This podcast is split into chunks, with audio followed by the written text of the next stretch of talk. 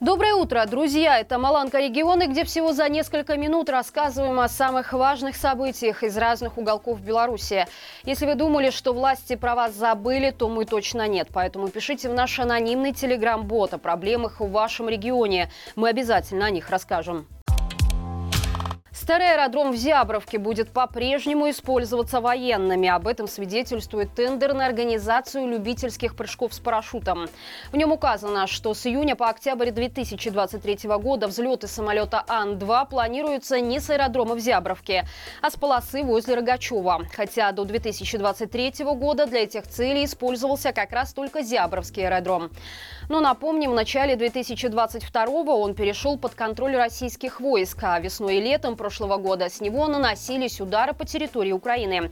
Тем временем в Гомельской области продолжаются учения территориальных войск. На выходных в областном центре были выстроены блокпосты. Правда, военные на них так и не появились. Похоже, что в Гомельском военкомате, который ответственен за проведение нынешних учений, не знают, что делать с этим нагромождением бетонных блоков и мешков с песком среди улиц улице. То же происходит и с появившейся противотанковой полосой из зубов дракона. Пока пропагандисты отрицают ее наличие, в городских пабликах публикуются видео укреплений, которым уже успели придумать название «Линия Хренина». Полоцк стекловолокно несет огромные убытки от санкций. В этом откровенно признался генеральный директор предприятия во время встречи с коллективом. Ранее около 90% продукции завода экспортировалось на рынки Европы, Украины, Кореи, Японии и других развитых стран.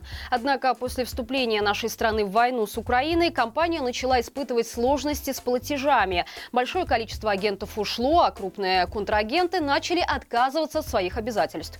Теперь нестабильная финансовая экономическая ситуация вынуждает компанию удваивать объем продаж на белорусском рынке. Правда, пока статистика неутешительная. Реализация готовой продукции упала на 40%, а на складах скопилась трехмесячная норма товара.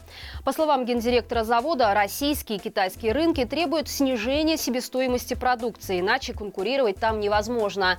Но на предприятии теперь и так часть сотрудников находится в состоянии простоя, а часть переведена на четырехдневную рабочую неделю. Но самое Самое главное, что завершая свой отчет перед коллегами, гендиректор Полоцк стекловолокно напомнил собравшимся о необходимости соблюдать информационную гигиену сети интернет и следить за перечнем материалов, признанных экстремистскими в нашей стране. В Лиозно началась процедура банкротства местного льнозавода, большая часть акций которого принадлежит государству. Производство по делу было возбуждено экономическим судом Витебской области. С 2018 года предприятие имеет неустойчивое экономическое положение. Сейчас его кредиторская задолженность составляет почти 4,5 миллиона рублей, из которых почти миллион – это обязательные платежи. На льнозаводе теперь работает 55 человек. Он занимается переработкой льнотресты, в том числе и для государственного предприятия «Лёзна-Лен», которое не имеет своих производственных мощностей. Раньше льнозавод также занимался и выращиванием льна, но весной 2022 года его перестали сеять.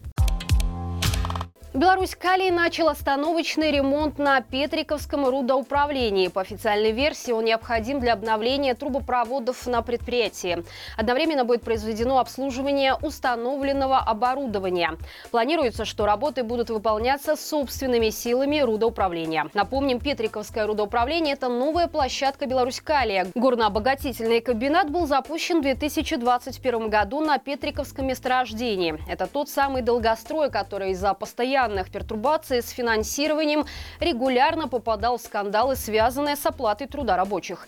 Учитывая, что Беларусь Калий теперь находится под санкциями и экспорт белорусских удобрений практически закрыт, то вполне возможно, что закрытие на якобы плановый ремонт недавно построенного комплекса всего лишь ширма. Ранее появлялась информация, что склады предприятия переполнены. Если это правда, то остановка добычи вполне объяснима.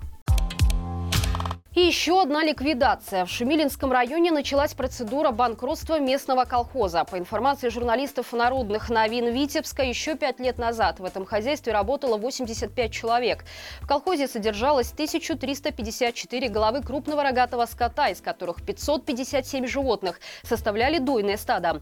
Тогда от каждой коровы в день надаивали по 10 литров молока. Сейчас, похоже, ситуация катастрофически изменилась. Буквально недавно в местной районке печатали слова первого заместителя заместителя председателя райисполкома, который на встрече с жителями заявил, что в колхозе надаивают всего 1 литр 300 грамм молока с коровы в день. Тогда же чиновник сказал, что одна из причин сложной экономической ситуации в хозяйстве – недобросовестное отношение к трудовым обязанностям самих колхозников. Он сообщил собравшимся, что в феврале выручка колхоза составила 3,5 тысячи рублей, а на зарплату требовалось 52 тысячи. И это все на сегодня. Напомню, в воскресенье на нашем втором канале выходят новости о культуре Маланка Арт. В новом выпуске, который можно найти по ссылке в описании, рассказываем о предстоящем спектакле, посвященном Нобелевскому лауреату и политзаключенному Олесю Беляцкому. О новой книге поэта и прозаика Олеся Аркуша и новой выставке художника Романа Каминского. Если вы устали от серьезных новостей, то этот выпуск точно для вас. Хорошего всем дня и живи Беларусь!